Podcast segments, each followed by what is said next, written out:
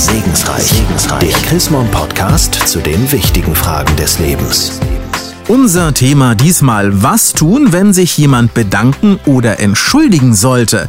Darüber sprechen wir mit der Münchner Regionalbischöfin Susanne Breit-Kessler. Frau Breit-Kessler, oft genug passiert es, Mann oder Frau tut etwas Gutes und keiner nimmt davon Notiz und sagt Danke. Was soll man dann tun, um sich nicht übergangen oder gar verletzt zu fühlen? Also ganz wichtig ist zunächst mal zu überlegen, warum man das gemacht hat, das Ganze. Hat man es gemacht, um ein Dankeschön zu ernten oder hat man es gemacht, weil man es super gut findet, wenn der Keller wieder aufgeräumt ist oder das Haus auf Hochglanz gebracht wurde? Das glaube ich ist ganz wichtig, denn wenn man es gemacht hat, um Lob zu kriegen, dann war das die falsche Methode da landet man immer irgendwo im Dreck. Denn wenn man es gemacht hat, wenn man es selber richtig schön findet, dass jetzt die Wohnung oder das Haus wieder in Ordnung ist, dann kann man sich ja auch freuen ohne ein Dankeschön. Also da sind wir ja schon mittendrin. So ein bisschen Lob tut ja ab und an auch mal gut. Jetzt ist die Frage, wie sag ich es denn meinem Kinde bzw. meinem Gegenüber? Sage ich das dann eher durch die Blume oder die Holzhammermethode? Tendenziell neige ich zu letzterem, wobei ich es nicht Holzhammer-Methode nennen würde. Denn wenn man irgendetwas so sehr durch die Blume sagt, das machen Frauen ja gerne mal, dann wissen Männer überhaupt nicht, was gemeint ist und sie fragen sich, was will sie denn, was will sie denn, würden gerne nett sein, kapieren es aber einfach nicht.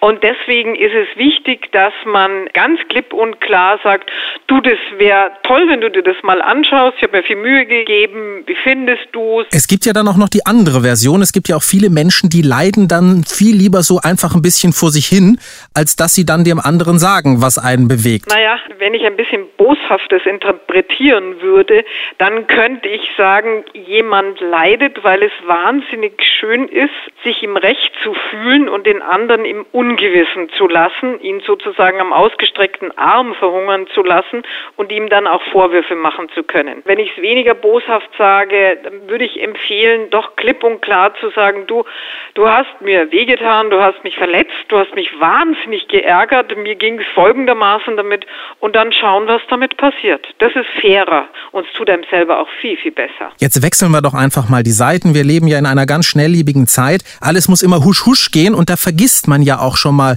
das ein oder andere Danke. Warum ist es aber so wichtig, Dankeschön zu sagen? Also das finde ich schade, wenn man es vergisst, denn es tut einem selber gut, sich zu bedanken, weil man dann nämlich nochmal spürt, was habe ich denn bekommen, was hat der andere für mich gemacht, was hat er mir geschenkt, wie hat er an mich gedacht. Da spürt man den eigenen Wert nochmal richtig. Wenn man zum anderen dann Dankeschön sagt, dann merkt er auch, ui, die oder der hat es wahrgenommen. Er oder sie spürt es auch wirklich, dass ich mir Gedanken wegen ihm gemacht habe und dass ich mir was ausgedacht habe. Das ist toll für beide Seiten. Na, also da bleibt mir auch nichts anderes als Danke zu sagen, nämlich an Frau Breit-Kessler, Regionalbischöfin aus München. Und mehr zum Thema, was tun, wenn jemand sich bedanken oder entschuldigen sollte, aus der Feder der Theologin und Seelsorgerin ist auch nachzulesen, nämlich in der aktuellen Ausgabe des Magazins Chrismon. Ein Blick ins Heft lohnt sich allemal und wir freuen uns darüber hinaus auch über eine E-Mail von Ihnen. Schreiben Sie einfach an segensreich.chrismon.de. Ich sage derweil Danke fürs Zuhören. Bis zur nächsten Ausgabe von Segensreich, Segensreich. der Chrismon Podcast zu den wichtigen Fragen des Lebens.